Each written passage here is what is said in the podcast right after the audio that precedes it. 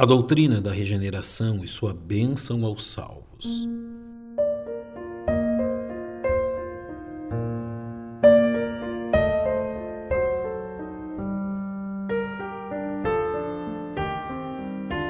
A salvação, como descrita nas Escrituras, abrange os atos de Deus a fim de resgatar o pecador perdido e conceder-lhe bênçãos, elevando a um nível que a imaginação humana não pode conceber.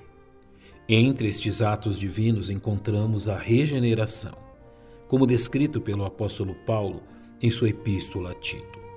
Não pelas obras de justiça que houvéssemos feito, mas segundo a sua misericórdia, nos salvou pela lavagem da regeneração e da renovação do Espírito Santo.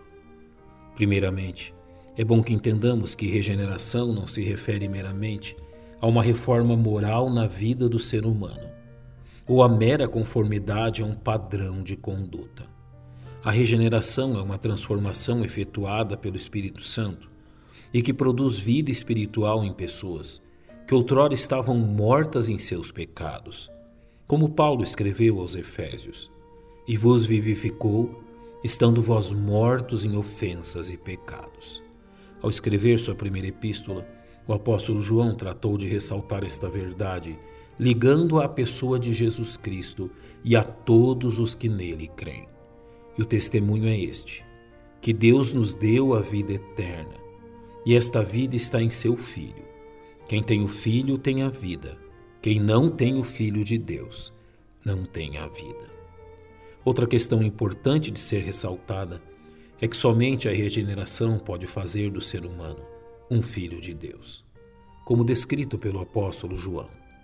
Mas a todos quantos o receberam, deu-lhes o poder de serem feitos filhos de Deus aos que creem no seu nome. Escrevendo aos cristãos em Roma, o apóstolo Paulo vai além demonstrando que pela regeneração os salvos são também feitos herdeiros de Deus. E se nós somos filhos, somos logo herdeiros também, herdeiros de Deus e co-herdeiros de Cristo. Se é certo que com Ele padecemos, para que também com Ele sejamos glorificados. Se tais verdades por si só são suficientes para o regozijo dos salvos, a Bíblia acrescenta a estas o fato que a regeneração também faz dos que creem cidadãos celestiais, como ensina Paulo aos Filipenses. Mas a nossa cidade está nos céus, de onde também esperamos o Salvador, o Senhor Jesus Cristo. É também importante que salientemos mais duas verdades inerentes à doutrina da regeneração. A primeira delas diz respeito ao instrumento pelo qual a regeneração é produzida sendo de novo gerados, não de semente corruptível, mas da incorruptível, pela palavra de Deus, viva e que permanece para sempre.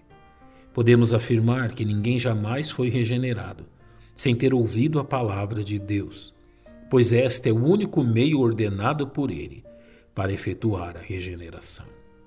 A segunda destas preciosas verdades diz respeito ao fato que a regeneração não pode ser desfeita.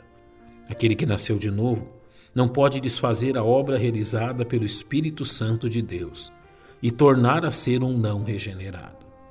Quem nos garante tal verdade é a presença do próprio Espírito Santo em todos os regenerados, como diz Paulo aos Efésios, em que também vós estáis, depois que ouvistes a palavra da verdade, o evangelho da vossa salvação e tendo nele também crido, fostes selados com o Espírito Santo da promessa, o qual é o penhor da nossa herança, para a redenção da possessão adquirida, para louvor da sua glória.